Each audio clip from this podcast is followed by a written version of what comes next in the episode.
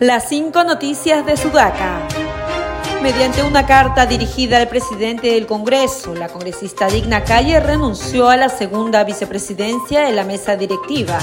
La parlamentaria de Podemos Perú dijo no quieren irse, no quieren renunciar, refiriéndose a la presidenta Boluarte y a sus 129 colegas. La ministra de Relaciones Exteriores, Ana Cecilia Gervasi, precisó las declaraciones que dio en Washington, D.C.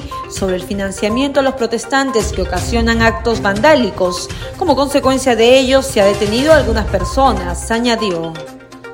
El Pentágono informó que el monitoreo de actividades aéreas clandestinas había detectado un globo espía chino que sobrevolaba territorio latinoamericano. Como respuesta, los chinos aseguraron que el objeto era un dirigible usado con fines de investigación no militares.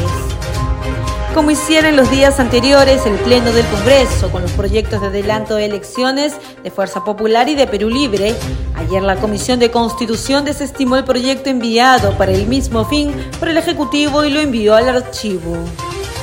El ministro de Educación, Oscar Becerra, expresó su más enérgico rechazo al uso y a la manipulación de niños en las protestas y a su adoctrinamiento en el odio a las autoridades, pues le causa daños psicológicos irreparables.